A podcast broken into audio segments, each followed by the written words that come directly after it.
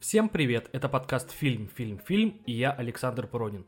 Здесь я рассказываю о процессе создания советских и российских фильмов. И сегодня речь пойдет о комедийном фильме «Иван Васильевич меняет профессию».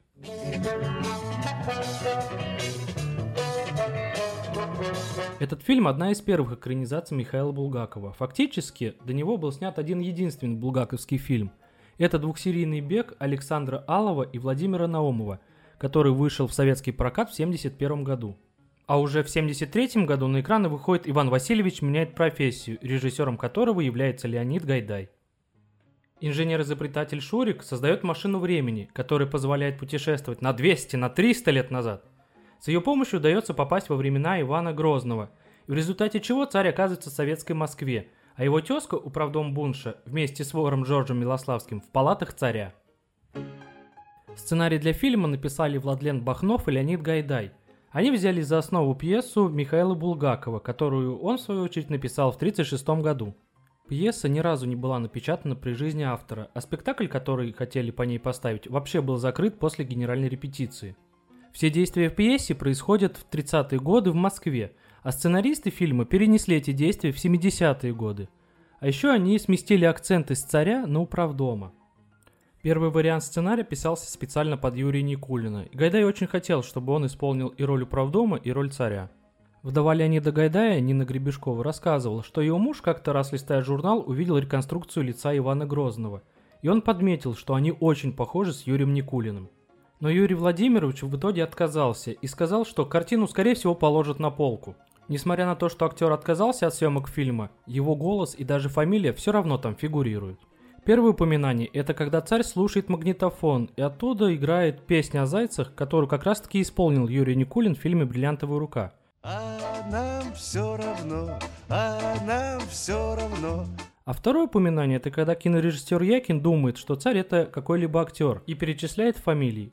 Юрий Никулин. После этого на роли управдома и царя пробовались целых восемь актеров. Евгений Лебедев, по мнению Гайдая, выглядел убедительно в роли царя – но совсем не убеждал его в роли управдома. Пробы Евгения Евстигнеева совсем не понравились худсовету. Еще на эту роль пробовался Георгий Вицин, но он ассоциировался с трусом из фильмов «Операция Лы» и другие приключения Шурика и из «Кавказской пленницы».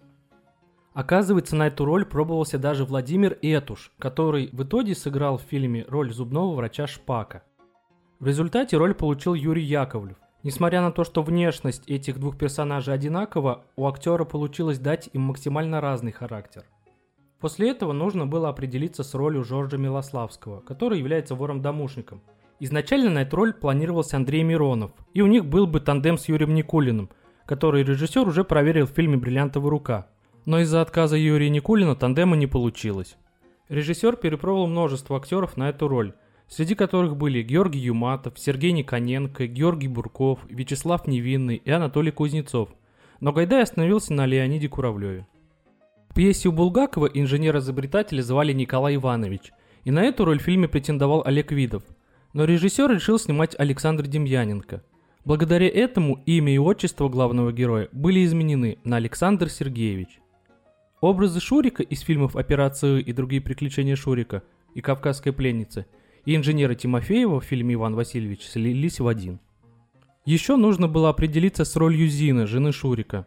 На нее пробовались актрисы Натальи Гундарева, Гвоздикова, Бугунова, Воробьева, Екатерина Маркова, но в итоге утвердили Наталью Селезневу, которая уже играла вместе с Александром Демьяненко в фильме «Операция И» и другие приключения Шурика. Специально для фильма модельером Вячеславом Зайцевым были разработаны наряды для главной героини – Изначально съемки видов палат Ивана Грозного планировали снимать в Московском Кремле, но комитет по кинематографии внес справки, чтобы место съемки было перенесено в Кремль города Ростова-Великого. Съемки в самом Кремле начались 26 августа, а завершились 2 сентября, то есть они длились всего неделю. Режиссер вспоминал, что во время съемок в Ростове были иностранные студенты, которые с большим восторгом наблюдали за процессом – После съемки в Ростовском Кремле съемочная группа отправилась обратно в Москву, где также снималась натура, но уже современного города. Это панорамы Москвы, проезды транспорта, пробежка Шурика по радиомагазинам, звонки из телефонной будки, погоня у подъезда, а также виды героев, когда они выходят на балкон. Дом, в котором живут герои, находится по Новокузнецкой улице, дом 13, строение 1. Это примерно посередине между станциями метро Новокузнецкая и Павелецкая. На эпизодах в телефонной будке я бы хотел остановиться поподробнее. Вообще в ней было снято два эпизода. Первый – это когда Милославский набирает на работу зубному врачу Шпаку. Чтобы его соединили, он произносит Добавочный 3,62. Почему так? Именно столько стоила бутылка водки в то время. И сценаристам захотелось сделать вот такую вот необычную отсылку. После того, как вор соединяется с врачом, он представляется актрисой и начинает говорить женским голосом. Будьте добры, позовите, пожалуйста, Антон Семеновича Шпака. На самом деле этот голос принадлежит актрисе Наталье Кустинской, которая сыграла в фильме пассию кинорежиссера Якина. Второй эпизод также связан с героиней Кустинской. Чуть позже она сама появляется в этой же телефонной будке и начинает хвастаться подругам о том, что скоро улетает в Гагры. На съемочной площадке бывают и совсем непредсказуемые вещи. Наталья Крачковская, которая сыграла в фильме «Жену управдома Бунши», во время съемок заболела и очень сильно похудела. Когда актриса вернулась на съемочную площадку, режиссер был удивлен тем, как изменилась Крачковская, и он решил посадить ее на особую диету. С утра манная каша со сбитыми сливками, в обед макароны с сыром, а на ужин оладьи с медом. И он сказал, чтобы актриса вернулась через неделю. После такой диеты актриса пришла в нужную форму и смогла продолжить сниматься в фильме. К 17 сентября все натурные съемки были завершены, и группа почти в течение двух недель находилась в вынужденном простое. Все ждали, когда же будут готовы павильонные декорации. В итоге на Мосфильме возвели целый комплекс, в котором находились сразу 16 объектов, 10 современных и 6 палат Ивана Грозного. Павильонные съемки начались 2 октября с эпизода в квартире Шурика. Машину времени для фильма создал художник, скульптор по дереву Владислав Почечуев. Первоначальный вариант машины времени оказался невыразительным макетом стандартной ЭВМ – Почечуев набросал эскиз новой модели и при помощи конструктора, слесаря и стеклодува за несколько дней создал новую машину времени. Скульптор получил премию в размере 40 рублей, а в справке из бухгалтерии было написано «Деньги выданы за изобретение машины времени». Лестничная площадка, которая фигурирует в фильме «Иван Васильевич», также использовали для фильма «Большая перемена», который снимался в это же время – Владимир Этуш, который сыграл врача Шпака, рассказывал, что он очень переживал, когда снимали эпизод с собакой. Они сидели на этой лестничной площадке, и собака вполне могла напасть на него. Теперь перейдем к эпизодам, которые снимались в царских палатах. В фильме присутствует сцена трапезы вора и управдома, и все деликатесы, которые присутствуют у них на столе, купил лично Гайдай. На это он потратил около 200 рублей, а средняя зарплата по стране составляла 150 рублей. На эту трапезу приходит царица Марфа Васильевна, которую сыграла Нина Маслова. Она рассказывала, что незадолго до съемки случайно ввязалась в драку и заработала фингал под глазом. Она очень переживала, что он будет виден зрителю, и именно поэтому царица не смотрит прямо, а постоянно смущенно опускает глаза. Во время трапезы Жорж поет песню «Разговор со счастьем». Вдруг, как в сказке, скрипнула дверь. Ее записал актер Валерий Золотухин, хотя исполнял и озвучивал роль Леонид Куравлев. После того, как фильм был снят, 15 января начался его монтаж. Правда, в 20-х числах марта один из эпизодов пришлось доснимать из-за брака пленки, когда Зина на берегу моря поет песню «С любовью встретиться».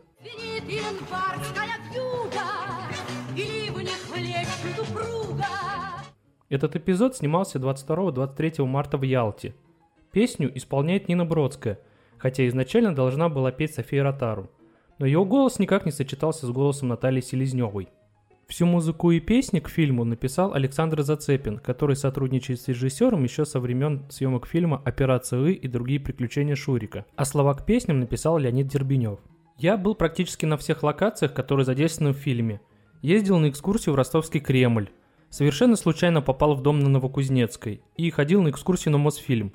Только на одной локации мне пока еще не удалось побывать, это город Ялта. В общей сложности из фильма вырезано было 177 метров пленки, и он был сокращен примерно на 10 минут. Были убраны эпизоды, как царь жарит котлеты на кухне, когда в управдома попадает стрела, итог погони в Москве за вором Милославским, и как гости из будущего пугают войско. Некоторые из этих эпизодов можно увидеть в фильме для домашнего просмотра, который называется «Черные перчатки». Он был смонтирован из оригинальной пленки фильма «Иван Васильевич меняет профессию», и главным героем сделали Жоржа Милославского – в оригинальном фильме есть эпизоды, которые были переозвучены, но мы можем по губам актеров прочитать, а что же было изначально сказано. В сцене, где Зина, заботясь об Иване Грозном в квартире Шурика, произносит, Мало ли что могут подумать. но по губам читается «Вас здесь могут увидеть».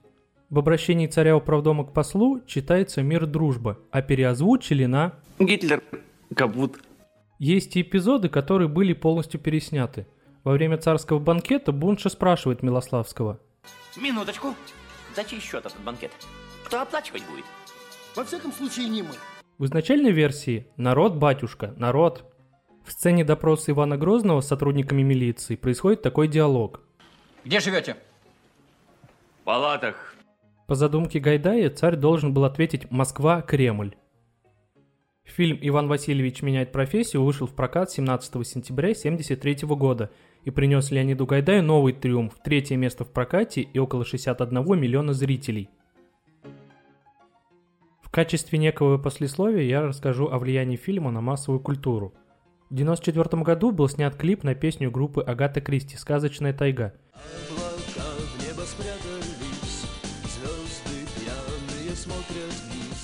мелодия которой отчетливо перекликается с одной из музыкальных тем фильма.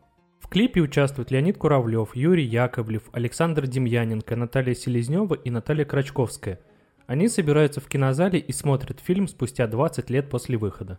В 1997 году вышел музыкальный фильм «Старой песни о главном 3», где шесть актеров фильма вернулись к своим ролям. Это управдом Бунша и царь Иван Грозный, вор Жорж Милославский, режиссер Якин, инженер Шурик, жена управдома Ульяна Андреевна и Зина, жена Шурика.